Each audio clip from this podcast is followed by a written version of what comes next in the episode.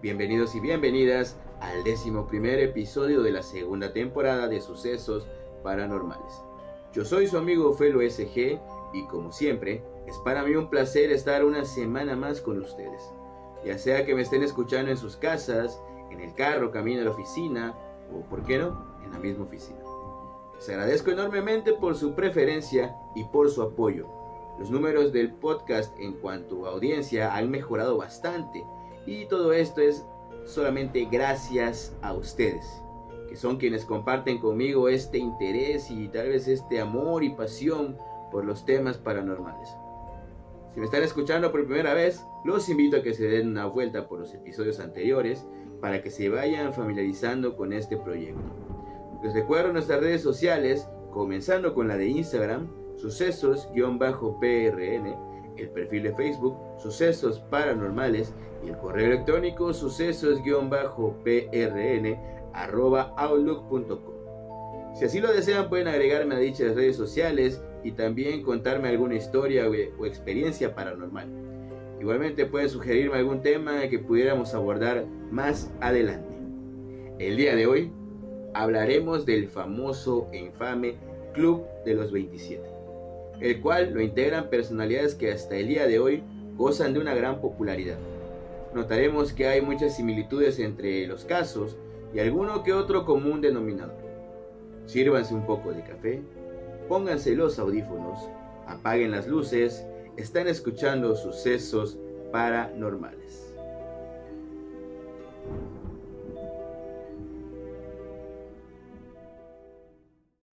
El Club de los 27 es considerado un fenómeno cultural que nació a principios de los años 70, tras la inesperada muerte de cuatro famosos cantantes, Brian Jones, Jimi Hendrix, Janis Joplin y Jim Morrison, lo cual ocurrió en un lapso de dos años cuando ellos apenas tenían 27 años de edad.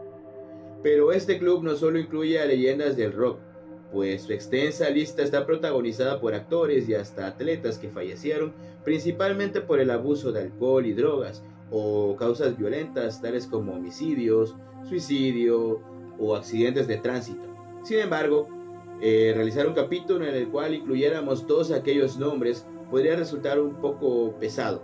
Es por ello que únicamente hablaremos de los más mediáticos. Comenzando con Robert Johnson, quien es considerado el rey del blues del Delta. Fue el primer artista en iniciar el Club de los 27. La historia de vida y muerte de Johnson resulta fascinante para los seguidores del género de blues, ya que las mismas están cargadas de intriga. Y es que según cuenta la leyenda, al inicio de su carrera, el intérprete se sentía muy frustrado ya que no era bueno en la guitarra, por lo que decidió tomarse un tiempo.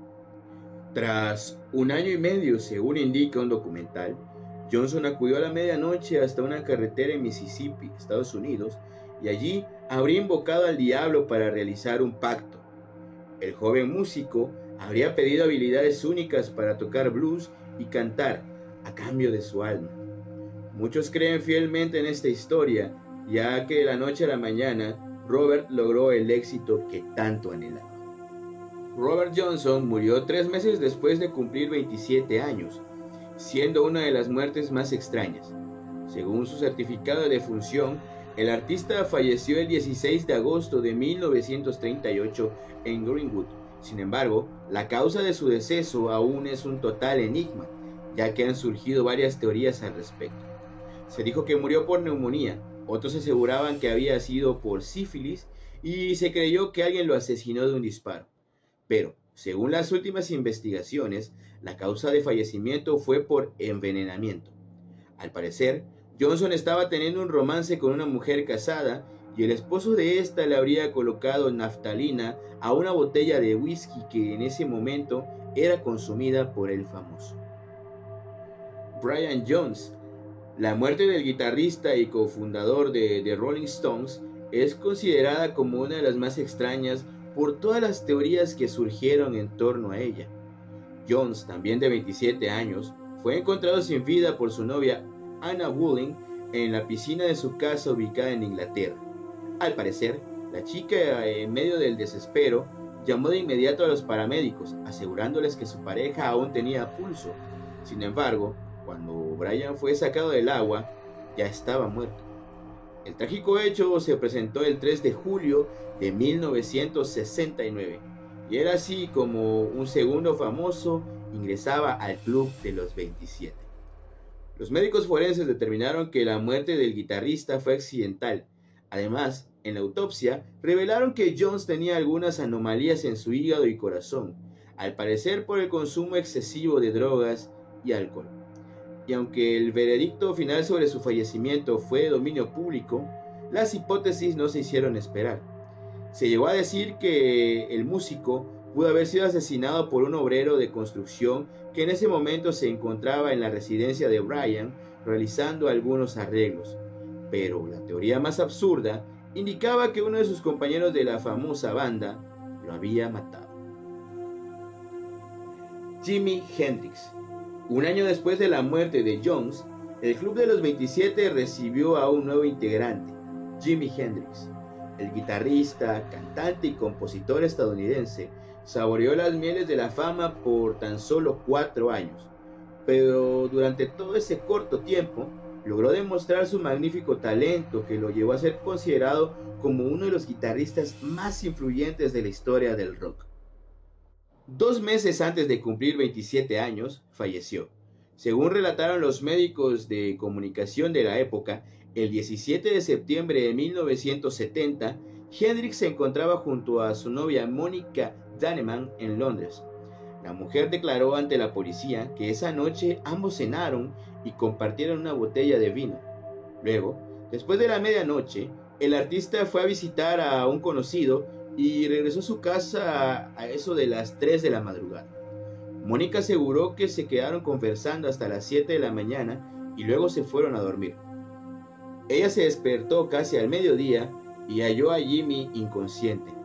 Los paramédicos llevaron al guitarrista al hospital St. Mary Abbott, donde se le declaró muerto a las 12.45 del 18 de septiembre. Tras realizarle la autopsia, los forenses concluyeron que el rockero aspiró su propio vómito, causándole una asfixia tras una intoxicación de barbitúricos. Janis Joplin, quien se destacó en la música por su poderosa voz y la gran intensidad de su interpretación bajo los géneros del rock y el blues en los años 60, al poco tiempo de iniciar su carrera musical, la bruja cósmica, como bien era conocida, comenzó a inmiscuirse en el mundo de las drogas y el alcohol en exceso. Y según relata el libro sobre su vida, Going Down with Janis, su adicción la llevó a pesar 35 kilos. Con el paso de los años y el extraordinario crecimiento de su éxito, el uso de las drogas también le era incontrolable. Joplin fue hallada sin vida en la habitación de un hotel en California por su manager de giras, John Cook, el día 4 de octubre de 1970. Según allegados, este tipo de situaciones ocurrieron otras veces, pero esta vez no hubo nadie que le ayudara. La autopsia concluyó que había fallecido por una sobredosis de heroína, posiblemente combinada con alcohol.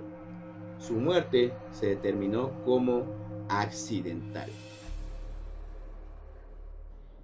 Jim Morrison la inesperada muerte del vocalista de la agrupación The Doors, Jim Morrison, una vez más enlutaba los escenarios del rock.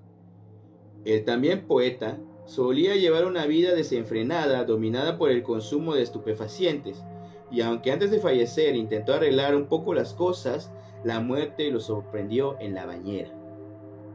El 3 de julio de 1971, exactamente dos años después de la partida de Brian Jones, Morrison fue hallado sin vida por su pareja Pamela Curson mientras tomaba un baño dentro de su apartamento en París.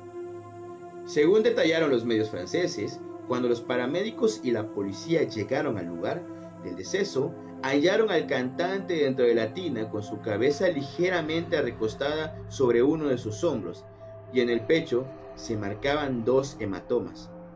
Por las leyes de París, las autoridades no vieron necesario realizarle una autopsia, por lo que la causa oficial de la muerte fue insuficiencia cardíaca, aunque muchos de sus allegados aseguraban que se había tratado de una sobredosis de heroína. El cantante tenía 27 años. Lo más curioso de esta historia es que tres años después, la novia de Jim Morrison falleció de una sobredosis también a la edad de 27 años.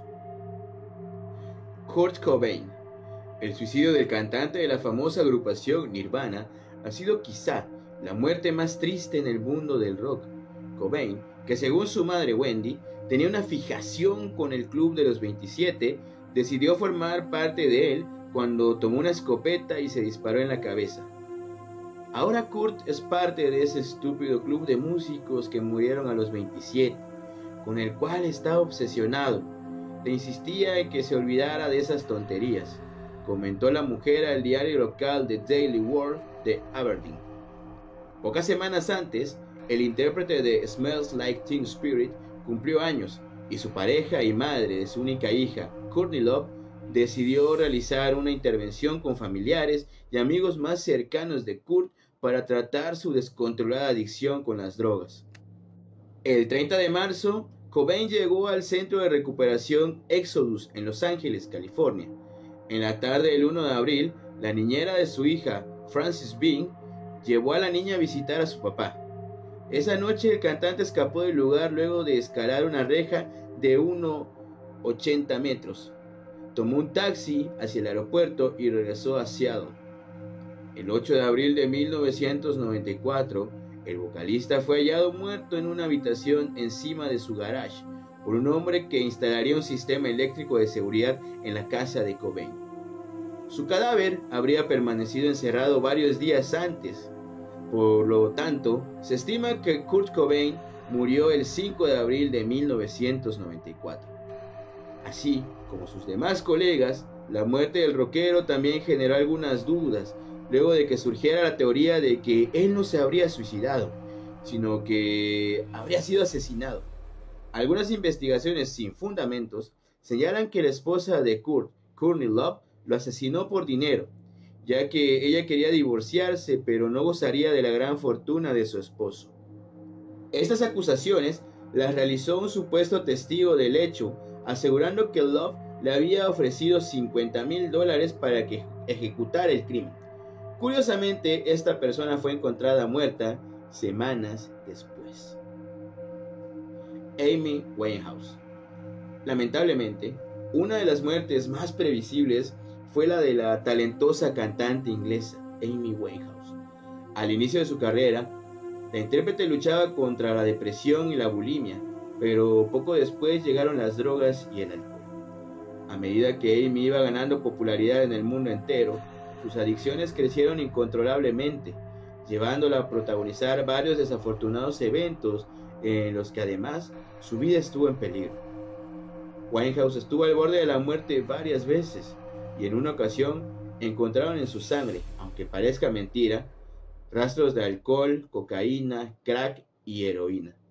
Sobrevivió a ello, pero poco después su fallecimiento sería inminente. El 23 de julio de 2011, Amy fue encontrada sin signos vitales en su apartamento ubicado en Londres.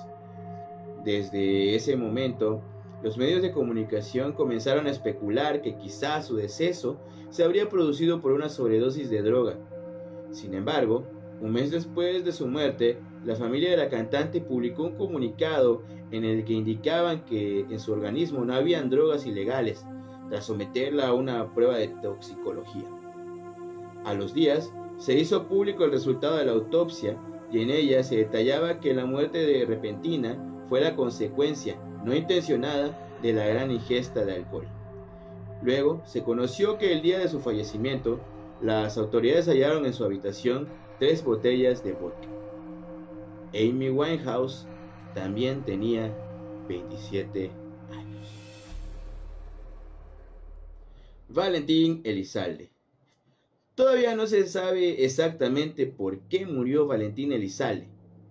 El gallo de oro, como le llamaban, Nació en Sonora, México, en febrero de 1979 y desde pequeño tuvo el interés de cantar. Solía acompañar a su padre y tras la muerte del viejo, inició su propia carrera musical, destacándose en música norteña. Había estudiado la carrera de Derecho y el éxito le sonreía. De hecho, ya tenía 20 discos de estudio cuando se unió al terrible club de los 27. Se sabe quién mató a Valentín Elizalde, el cártel del Golfo, grupo enemigo del famoso Chapo Guzmán, líder del cártel de Sinaloa. Se cree que Elizalde no guardaba ninguna relación con los narcotraficantes, pero una de sus canciones, A mis enemigos, había sido popularizada como una afrenta dedicada por el cártel de Sinaloa a los del Golfo. A pesar de saber esto, el Gallo de Oro la cantaba en sus conciertos, hasta que en noviembre de 2006 fue acribillado salvajemente. A la fecha, sigue siendo uno de los cantantes mexicanos muertos más queridos y escuchados. Existe la idea de que la muerte de las estrellas de rock y otros personajes a los 27 años obedece a un plan superior y que no son simplemente casualidades. Se observa que la mayor parte de ellos fallece en extrañas circunstancias asociadas con el consumo de drogas, suicidios y sospechosos accidentes de tránsito. Algunos creen que el Club de los 27 está relacionado con fuerzas y élites dentro de la industria, capaces de crear superestrellas para luego sacrificarlas en rituales ocultistas que permiten potenciar energías sobrenaturales y controlar directa o indirectamente a las masas. Hay quien se atreve a señalar como responsable al gobierno de Estados Unidos y a los Illuminatis, que son capaces de usar mecanismos de control mental como el proyecto MK Ultra. Se supone que la secta de los Illuminati escoge a sus elegidos desde muy pequeños para que se formen parte de este selectísimo club. En algún momento, debido al deterioro de sus condiciones, los miembros del club de los 27 ya no son útiles y simplemente se deshacen de ellos. Por otra parte, no todos los cantantes Illuminati terminan muertos a los 27. Se cree que Michael Jackson era uno de ellos y que vivió más tiempo porque fue útil al proceso de dominación hasta sus 50 años. El 27 tiene numerológicamente una raíz en 9, 2 más 7, así que se ubica entre los números más perfectos y cuya vibración es más potente. Este número refuerza las habilidades creativas, así que no debe extrañarnos que los artistas de este club estén marcados por este valor. Entre sus características positivas se cuentan la sensibilidad, la capacidad de mando y sin duda el poder y la inteligencia para manejarlo. También son hábiles para ganarse a la gente porque son simpáticos y agradables. Frecuentemente tienen modos de vida distintos a los de la mayoría. Pero el 27 también se relaciona con problemas mentales, impulsividad e impaciencia. Esto suele ocurrir cuando las personas que vibran en esta frecuencia se hacen materialistas, lo cual ocurre con frecuencia entre las estrellas del espectáculo. En estos casos, se victimizan y son propensos a llevar consigo una enorme carga de dolor. La existencia del Club de los 27 ha dado lugar no solo al dolor de sus pérdidas, sino también a una gran cantidad de tributos y homenajes de diverso tipo y formato. Basta con decir que en una red tan popular como Facebook hay más de 30 grupos y páginas en español dedicadas al estudio de los astros muertos a los 27. En realidad, la sola existencia del concepto Club de los 27 ya es una forma de reconocimiento, pero también hay tributos más tangibles e incontables, porque cada año se realizan un gran número de conciertos dedicados a los artistas del grupo. También está el caso de las tablas de patinar de Nomad Skateboards, con los rostros de cinco de sus miembros. Uno de los tributos más locos que juega con la teoría de los cantantes Illuminati y además plantea situaciones hilarantes es la película argentina 27, Club de los Malditos. El blog La Hoja de Arena dedicó una entrada a reseñar los libros que leían los miembros del Club de los 27. La lista de homenajes es larga. En definitiva, el Club de los Famosos Muertos a los 27 es en sí mismo un objeto de culto para los seguidores del rock y la cultura pop en general. Es un símbolo de la fragilidad de la vida y de la facilidad con la que se pasa de la gloria total al derrumbe más absoluto. Toda una metáfora de la existencia misma y de nuestro efímero paso por el planeta Tierra.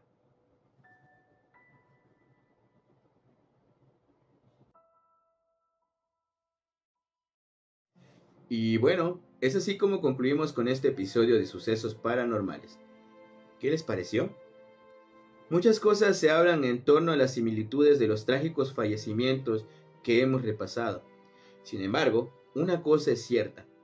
A pesar del poco tiempo que pudieron disfrutar de la vida, estas celebridades dejaron un gran legado, el cual hoy en día persiste. Todos hemos escuchado sus canciones y muchas pudieran tener un gran significado para nosotros. Creo que eso es lo más importante, aun con todas las circunstancias que pudieran rodear la vida privada de ellos. Dicho lo anterior, agradezco nuevamente que me hayan escuchado una semana más o de ser el caso por primera vez. Espero que los relatos, bueno, la historia narrada el día de hoy haya sido de su agrado. No olviden recomendar este canal a sus familiares, amigos, conocidos, etc. Tenemos una cita el próximo domingo para escuchar más relatos. Yo soy tu amigo Felo SG. Esto fue Sucesos Paranormales. Nos estamos escuchando. Muchísimas, muchísimas gracias.